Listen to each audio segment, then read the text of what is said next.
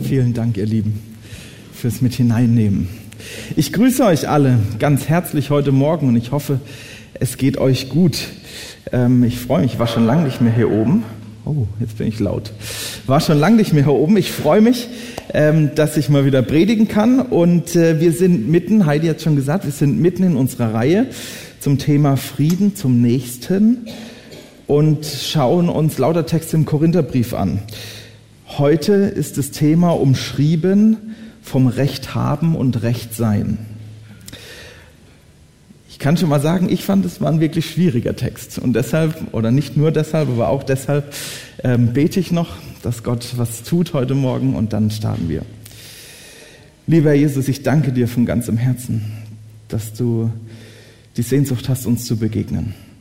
Und ich danke dir, dass das in vielfältiger Art und Weise geschieht, durch Musik, durch Menschen, aber auch durch dein Wort. Und so bete ich, dass du uns hilfst, das zu verstehen und nicht nur im Kopf, sondern auch im Herzen, was es für uns bedeutet, für unser Leben, dass Veränderung sich breit macht in unserem Leben. Und so bete ich, dass du jetzt redest und dass du dein Segen schenkst für diese Zeit, wo wir uns um dein Wort ja, mühen. Amen. Vom Recht haben und vom Recht sein. Ich habe dieses Thema gelesen und eigentlich habe ich sofort gewusst, welche Geschichte muss ich zum Einstieg erzählen aus meinem Leben, ähm, die dieses Thema ähm, ja eigentlich aufgreift, vom Recht haben und Recht sein. Ich habe sie bis heute nicht vergessen, obwohl sie schon wirklich lang her ist. Ähm, die Sola-Kinder sind jetzt gerade alle schon im Kindergottesdienst. Morgen gehen sie auf Sommerlager. Man sollte es kaum glauben, aber auch ich war mal so alt und auch ich war mal sechs Jahre und bin damals tatsächlich in die Jungschar gegangen. Bei uns im Dorf. Ähm, es war nicht so komfortabel wie hier. Ähm, wir hatten nicht äh, oder keine Jungschar-Gruppen für alle Altersklassen, sondern es gab eine Jungs-Jungschar. So, kleinen Basti, sechs Jahre alt, ähm, geht also das erste Mal in die Jungscharstunde und ähm, findet einen bunten Haufen an Jungs vor, die, von denen aber keiner jünger war als zwölf Jahre. Aber Klein Basti, sechs Jahre, wollte unbedingt in die Jungschar gehen und hat es sogar geschafft, da zu bleiben, hat sich durchgesetzt. Und ähm, auch wir sind damals auf ein Sommerlager gefahren. Ähm, und äh, natürlich war klar, ich will mit. Ja, ich will mit auf dieses Sommerlager. Und je näher dieses Sommerlager rückte, desto ähm, mehr rückte ich irgendwie von meiner Entscheidung ab, doch mitzuwollen, weil ich dann doch gemerkt habe, oh, das erste Mal so zehn, elf Tage weg von seiner Familie, dann eigentlich keinen richtigen Freund dabei, nur die Alten und so und ich. Und ähm, Puh, es ging mir gar nicht so gut damit damals. Ich kannte, ich weiß es noch sehr gut. Es war, hat sehr lang gedauert, bis ich dann tatsächlich ein Jahr dazu hatte, mitzufahren, in den Bus zu steigen und ähm, ja auf Sommerlager zu fahren. Dort angekommen und den ersten Tag überlebt, äh, überlebt, habe ich mich gefühlt, als könnte ich Bäume ausreißen. Ja, ich habe es geschafft. Ich habe es hingekriegt, ja, sechs Jahre alt. Ähm, ich habe mein, mein Feldbett aufgebaut, ich habe meinen Platz bezogen, ich habe die erste Nacht geschafft und ich habe gedacht, jetzt kann mir nichts mehr passieren. Jetzt, jetzt ist alles super und jetzt, jetzt habe ich es eigentlich geschafft. So. Und ich habe mich sehr gefreut. Ich habe mich sehr gefreut, dass ich es geschafft habe. Und ich habe mich so lange gefreut, bis irgendwann am zweiten oder dritten Tag wir ähm, Workshops hatten. Ähm, Hobbygruppen hieß es bei uns damals. Und es gab eine Hobbygruppe Survival, also Überleben. Und ähm, an diesem Tag ging es um das Thema Schnitzen. Also Holz und so und wie schnitze ich mit einem Messer. Und ich war natürlich sofort Feuer und Flamme, fasziniert. Ja. Klein Basti mit sechs Jahren ist also schon ähm, dabei bei den Vorbereitungen, weil ich es nicht abwarten konnte, dass es endlich losgeht. Und ich war schon dabei und sah, wie der Frank, der Jungscharleiter damals, so die Messer auspackte für alle und hinlegte. So. Und die Messer wurden von so klein zu so groß, irgendwie alles dabei. Und vielleicht könnt ihr euch vorstellen, wie meine Augen gewachsen sind. Je größer die Messer wurden, desto größer wurden meine Augen. Und ihr könnt ja dreimal raten, äh, mit welchem Messer ich natürlich nachher schnitzen wollte. natürlich nicht mit dem kleinen, ne? sondern ich hatte so große Augen und wollte natürlich auch das Riesenmesser haben. Ähm, Und so ging die Hobbygruppe los und ich war schon vorne und habe mit dem Frank am Rockzipfel gezogen, habe gesagt, Mensch, ich will das große Messer haben.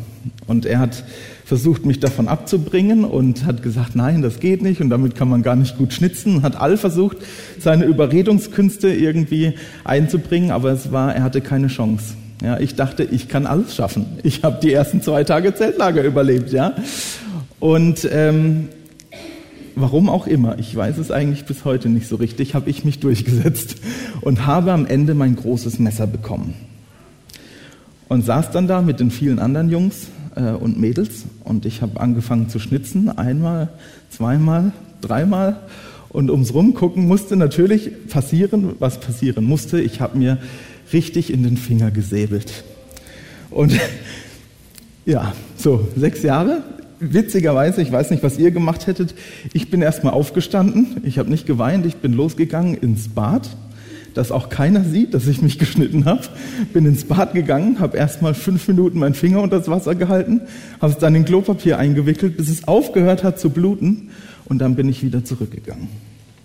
Ich weiß nicht, ob er, eigentlich bis heute nicht, ob er weiß, was passiert ist damals. Ich glaube, ich habe es ganz gut gemeistert, äh, dass es niemand mitgekriegt hat. Oder zumindest der Frank nicht. Und so geht es manchmal. Beflügelt von dem vielen, was richtig gut gelaufen ist und was man geschafft hat, habe ich gedacht, ich kann alles erreichen. Ich kann alles schaffen.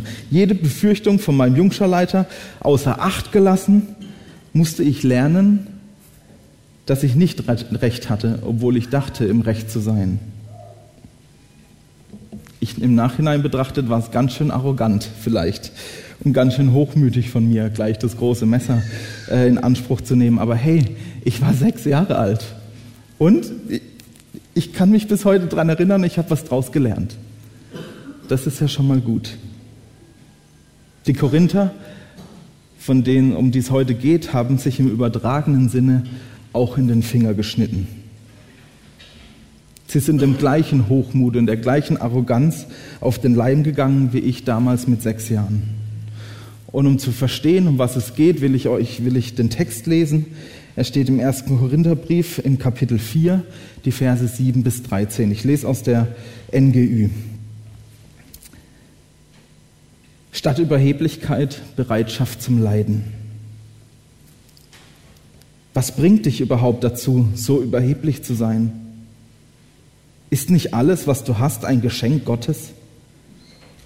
Wenn es dir aber geschenkt wurde, warum prahlst du dann damit, als hättest du es dir selbst verdanken, zu verdanken? Aber ihr seid ja schon satt, ihr seid ja schon reich, ihr sitzt bereits auf dem Thron und das alles, ohne dass wir, dass wir daran Anteil hätten. Was gäbe ich darum, ihr würdet tatsächlich schon regieren? dann wären auch wir jetzt am Ziel und würden zusammen mit euch herrschen. In Wirklichkeit aber, so scheint mir, hat Gott uns Aposteln einen Platz zugewiesen, wie er erniedrigender nicht sein könnte. Es ist, als wären wir zum Tod in der Arena verurteilt. Ein Schauspiel für die ganze sichtbare und unsichtbare Welt sind wir geworden, für Engel und Menschen. Wir gelten als dumm und ungebildet, weil wir uns zu Christus halten. Ihr dagegen steht durch euren Glauben an Christus als kluge und vernünftige Leute da. Wir sind schwach, aber ihr seid stark. Euch ehrt man, während man uns verachtet. Bis zu diesem Augenblick leiden wir Hunger und Durst. Wir haben nicht genug anzuziehen. Wir werden geschlagen und misshandelt. Nirgends haben wir ein Zuhause. Wir leisten harte körperliche Arbeit, um selbst für unseren Unterhalt aufzukommen. Man verflucht uns, aber wir segnen. Man verfolgt uns, aber wir geben nicht auf. Auf Beleidigungen reagieren wir mit freundlichen Worten. Die Welt behandelt uns, als wären wir Abfall. Wir sind der Abschaum der Gesellschaft. Und daran hat sich bis heute nichts geändert. Das sind die harten Worte von Paulus an die Christen in Korinth. Und ich glaube, um zu verstehen, was, was Paulus veranlasst hat, so harte Worte zu schreiben, oder so Worte zu schreiben, ähm, muss man sich die Lage mal klar machen, was damals in Korinth war. Ähm, Korinth, die Stadt Korinth, war eigentlich eine sehr reiche Stadt. Sie war an der Meerenge gelegen, sie hatte zwei Häfen. Ähm, das heißt, es war eigentlich eine reiche Stadt, Handelszentrum und so weiter. Ähm, und den Menschen in Korinth ging es eigentlich finanziell, wirtschaftlich sehr gut. Und neben dem, dass es wirtschaftlich und finanziell gut war, kam eben dazu, dass sich auch noch eine christliche Gemeinde gegründet hat ähm, in Korinth und äh, die Menschen angefangen haben, Jesus nachzufolgen. Ja, es gab Predigten, Paulus hat gepredigt und die Leute haben gemerkt, Mensch, das, was Paulus uns sagt über Jesus Christus, das ist wirklich wahr. Es ist die Wahrheit. Das, was er über Jesus sagt, ist wahr und sie haben angefangen, ihr Leben auf Jesus auszurichten und sie haben Wunder erlebt. Sie haben erlebt, dass es gut ist mit Jesus und jeder, der ähm, ja, vielleicht selber schon mal das erlebt hat, dass, wie es sich anfühlt und wie es ist, wenn man von Gott vergeben kriegt, wenn man versteht, dass Gott für einen gestorben ist, wenn man versteht, dass, dass, ähm, dass er uns liebt, der weiß, wie es den Korinthern damals ging. Die haben sich vielleicht so ein bisschen so gefühlt wie ich damals auf dem Jungschatzeltlager und haben gedacht, hey, ich kann alles schaffen. Ich habe jetzt Gott auf meiner Seite und jetzt kann nichts mehr Schlimmes passieren. Es kann nichts mehr Schlimmeres kommen. Ich habe es geschafft. Und beflügelt von diesem Guten, was die Korinther damals erlebt haben, schlich sich langsam der Hochmut ein. Sie haben angefangen zu glauben, dass sie alles schaffen können. Sie haben gedacht, es gibt nichts mehr, was ihnen begegnen könnte. Die Gemeinde hat sich angefangen zu spalten in zwei Lager. Die einen waren für Paulus, die anderen waren für Apollos, beides ähm, Missionare, die da gewirkt haben. Und dann fingen sie an, ähm, den anderen zu beurteilen und zu sagen, nein, das, was der sagt, ist falsch, das, was unserer sagt, ist richtig. Und die anderen haben es genau andersrum gesagt. Sie fingen an, sich zu beurteilen, welche Lehre besser ist, wer mehr und wer, wer weniger Recht hatte. Und es ging so weit, dass die Korinther am Ende der festen Überzeugung waren, dass sie eigentlich keinen mehr brauchten von den beiden. Weil eigentlich hatten sie schon alles, um was es ging. Sie hatten die Wahrheit, sie wussten, um was es ging. Sie brauchten niemand mehr, der ihnen sagt, wo es lang geht, der sie ermahnt, der sie herausfordert und fragt. Das wollten sie nicht. Arroganz und Hochmut, das war das Problem der Korinther oder der Menschen in der Gemeinde in Korinth. Und ich will mit euch zwei Folgen anschauen, die aus diesem Hochmut erwachsen sind. Und das hat den Grund, weil ich glaube, dass wir heute in derselben Gefahr stehen, in unserer Gesellschaft, immer wieder diesem Hochmut auch zu erliegen. Und deshalb will ich mit euch hinschauen, was ist passiert damals in Korinth, was waren die Folgen. Die erste Folge ähm, vom Hochmut der Korinther war Streit und Spaltung in der Gemeinde. Und wahrscheinlich ist es genau das, was passiert, wenn Menschen meinen, sie hätten die Wahrheit schon erkannt. Und sie hätten das Richtige schon erkannt. Es bilden sich Lager, die im besten Falle miteinander diskutieren und im schlimmsten Fall einfach nur blind versuchen, den anderen schlecht zu machen, um seine eigene Position zu stärken. Und wenn ich mir, ich weiß nicht, wie das bei euch ist, ob ihr so auf Facebook unterwegs seid, aber ich bin es und wenn ich mir so manche Diskussionen bei Facebook anschaue, jetzt neulich um den Kirchentag zum Beispiel oder äh, um die Frage der Flüchtlinge oder um die Frage der Rolle der Kirche in unserer Gesellschaft, dann erlebe ich genau das, was damals auch bei den Christen in Korinth passiert ist. Es bilden sich immer und immer wieder Lager. Lager, die meinen, sie hätten die einzige Wahrheit schon erkannt. Und dann wird unter dem Deckmantelchen der, der Diskussion hart beschimpft, Menschen herabgewürdigt, Menschen den Glauben abgesprochen. Und das ist nicht nur bei politischen Themen so, sondern es sind die Christen auch untereinander, die genau so diskutieren. Und immer wieder beobachtet man in diesen Diskussionen, wie, wie einige meinen, sich aufspielen zu müssen, weil sie scheinbar die bessere Wahrheit haben. Und ich bitte euch nicht, mich nicht falsch zu verstehen. Es geht mir gar nicht um die Frage der Diskussion. Ja, wir müssen diskutieren. Und wir haben so viel drängende Fragen unserer Zeit, über die wir reden müssen, über die wir sprechen müssen und über die es sicherlich auch unterschiedliche Meinungen gibt. Es geht nicht um die Diskussion an sich, sondern um die Frage der Haltung. Wie diskutiere ich miteinander? Wie kommen wir zu, zu Lösungen? In welcher Haltung diskutiere ich? Und das Problem an solchen Diskussionen, wenn sich Spaltung, wenn Spaltung ist und wenn sich zwei Lager bilden, dann ist es immer das Problem, ähm, dass diese Haltung, ich weiß alles besser und der andere weiß es nicht, immer zu Stillstand führt. Denn man redet immer nur übereinander, aber nicht miteinander. Man versucht immer nur, sich selber zu stärken und den anderen schlecht zu machen. Neudeutsch heißt es Bashing. Ja, eine Art, den anderen äh, mit Kritik herabzuwürdigen. Man verbringt mehr Zeit damit, dem anderen zu zeigen, dass er Unrecht hat, anstatt gemeinsam an Lösungen zu arbeiten. Und das ist für mich Stillstand. Wenn wir nur die Zeit damit verbringen, zu sagen, wie schlecht ein anderer ist, anstatt gemeinsam an Lösungen zu arbeiten. Was hilft uns? Was hilft uns, dieser Gefahr nicht zu erliegen? Was hilft uns, in Diskussionen konstruktiv zu bleiben und an Lösungen zu arbeiten? Paulus gibt uns einen Hinweis. Paulus sagt, das Gegenteil von Hochmut ist Demut. Und Paulus bringt es auf den Punkt in seinem Text und sagt, was bringt dich überhaupt dazu, so überheblich zu sein? Ist nicht alles, was du hast, ein Geschenk Gottes? Wenn es dir aber geschenkt wurde, warum prahlst du dann damit, als hättest du es dir selber zu verdanken?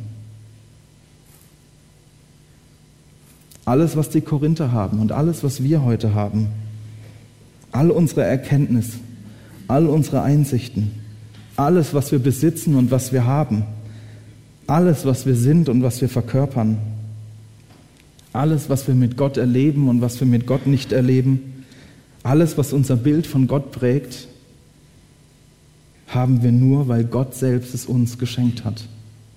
Nicht, weil wir es aus uns heraus hätten irgendwie machen können. Er hat es uns geschenkt.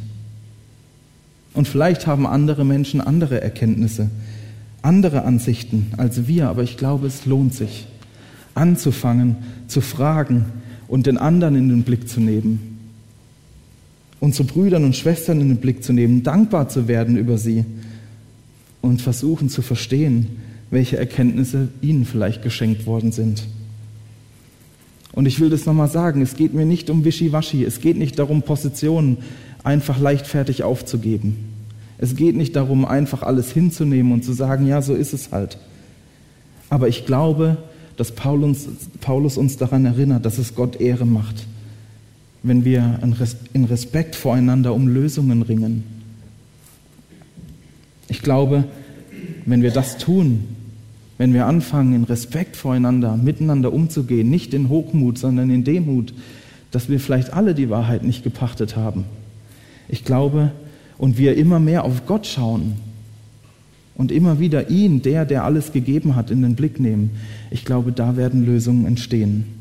Da werden Kompromisse entstehen, da werden Menschen vorankommen, da wird Veränderung passieren und nicht nur in unserer Gesellschaft, ich glaube auch in unserem Leben.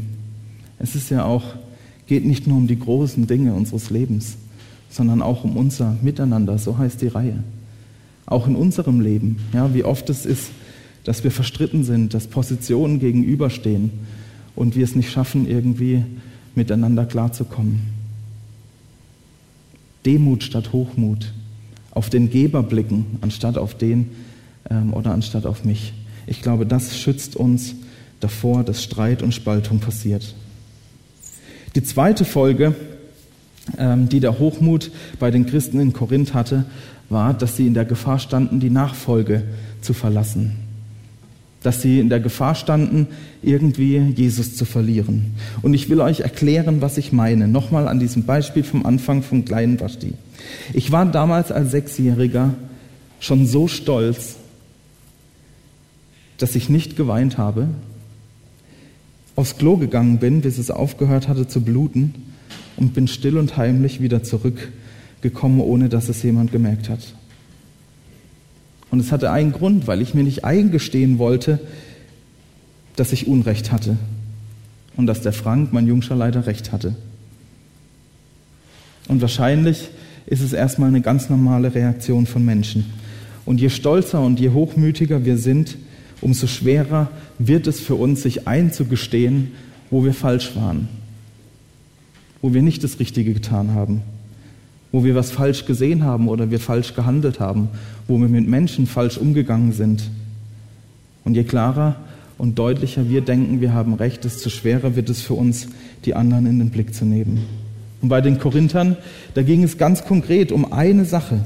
Es ging darum, dass sie glaubten, sie hätten alles erreicht und ein Leben mit Jesus ist nur gut. Und alle, die was anderes sagen, die brauchen wir nicht. Die Korinther sind immer noch ihren eigenen Wahrheiten hinterhergerannt. Und Paulus macht mit drastischen Worten klar, dass so das Leben der Christen nicht aussieht. Es geht nicht darum, dass immer alles Friede, Freude, Eierkuchen ist, dass alles toll ist. Er sagt, die Welt behandelt uns, als wären wir Abfall. Wir sind der Abschaum der Gesellschaft und daran hat sich bis heute nichts geändert. Der Hochmut der Korinther lässt sie nicht verstehen, dass ihre eigene Realität eigentlich eine ganz andere ist. Sie rennen ihrer Wahrheit hinterher und blenden die Realität ihres Lebens aus, weil ich glaube nicht, dass auch damals alles toll war. Und zu was führt es, wenn wir genau das tun? Wenn wir denken, wir hätten schon alles, es reicht schon alles, wir brauchen niemand mehr, wir brauchen selbst vielleicht Jesus nicht mehr, um ein gutes Leben zu führen, dann führt es dazu, dass unsere Worte leer werden. Die Korinther versuchen mit großen Worten den Schein aufrechtzuhalten, aber in der Realität sieht es vielleicht ganz anders aus. Stolz und Hochmut verhindern, dass sie ehrlich werden. Und die Frage, die Paulus ihnen stellt, die will ich uns heute Morgen auch stellen. Wie ist es eigentlich bei uns in unserem Leben? Wie lange ist es denn her, dass ich mal ehrlich geworden bin vor anderen Menschen, vor Gott ehrlich geworden bin? Dass ich mich von ihm hinterfragen habe lassen? und mir meine Schuld eingestanden habe? Kann ich vor Gott wirklich ehrlich sein? Oder halte ich nur meine Fassade aufrecht als guter Christ?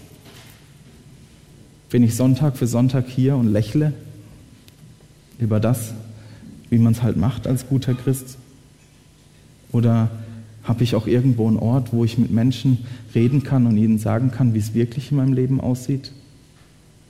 Wie die Realität meines Lebens ist? Ich glaube, erst da, wo wir vor Gott ehrlich werden können und unser Leben mit Gott in allem Zerbruch, in allem, was auch nicht gut läuft, anschauen können, ich glaube, dass da Veränderung geschehen kann. Ich glaube, da kann Gott in uns was verändern. Ich glaube, da kann Gott unser Herz verändern. Glaube, dass darin auch die Lösungen liegen. Wenn wir Gott immer nur unsere heile Welt bringen, dann wird Gott immer auch nur in dieser heilen Welt leben. Aber wir haben es vorhin gesungen, Gott will alles. Näher, näher. Komm aus der Distanz. Komm zu mir. Das ist das, was wir gesungen haben vorhin. Und das will Gott, weil er eine Sehnsucht hat, Dinge zu verändern in unserem Leben. Weil er die Sehnsucht hat, dass wir kommen können, wie wir sind, in all unserem Zerbruch. Und er daraus was tun kann. Wo musst du ehrlich werden? Ich möchte mit einem kurzen Gedanken noch diese Predigt schließen. Ich finde es sehr beachtlich, wie Paulus hier reagiert. Paulus hat es alles mitgekriegt und die Leute haben ihm erzählt, wie die, wie die Christen in Korinth über ihn reden. Und vermutlich hatte Paulus allen Grund gehabt, richtig sauer zu sein und den Menschen mal richtig zu sagen, was Sache ist. Aber Paulus reagiert anders. Ich weiß nicht, ob es euch aufgefallen ist, als wir den Text gelesen haben vorhin.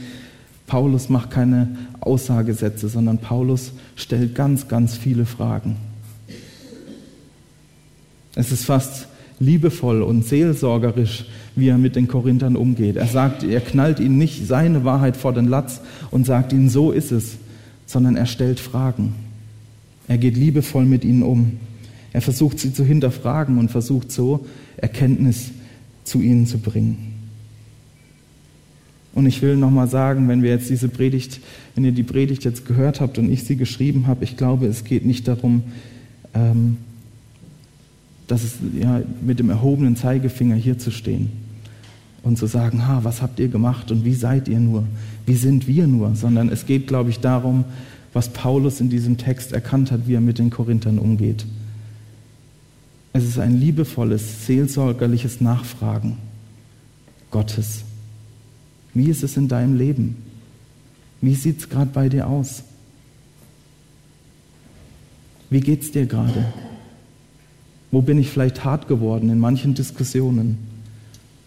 Und wo brauche ich vielleicht ein bisschen mehr Demut? Wo bin ich das letzte Mal ehrlich gewesen vor Menschen über das, wie es mir wirklich geht? Wo darf meine Fassade mal bröckeln und ich ehrlich sein? Es sind alles keine Fragen, um den Zeigefinger zu erheben. Es sind Fragen für uns, um wieder umzukehren und hinzugucken, wo Gott mit uns und unserem Leben hin will, wo er was verändern will, wo er mit uns unterwegs sein will. Und ich will euch einladen, dass ihr euch diese Fragen stellt. Nicht ich, sondern Gott, der uns diese Fragen immer wieder stellt und uns Gelegenheit gibt, ähm, darauf zu antworten und ehrlich zu sein. Und es braucht manchmal viel Mut, viel Mut, das zu tun, ehrlich zu werden. Ist manchmal nicht ganz einfach. Aber ich lade euch ein, das mutig zu tun. Wir singen jetzt ein Lied und es heißt, mutig komme ich vor den Thron. Ich lade euch ein, dieses Lied zu nutzen, genau das zu tun. Mutig zu ihm zu kommen mutig vor ihm zu stehen, vor seinem Thron und zu sagen, wie es euch geht, wie es ehrlich in eurem Leben aussieht. Und ich glaube, dass Gott uns nicht wegschickt, sondern dass Gott für uns ist, dass er uns lieb hat und dass er Veränderung schenkt. Mutig komme ich vor den Thron.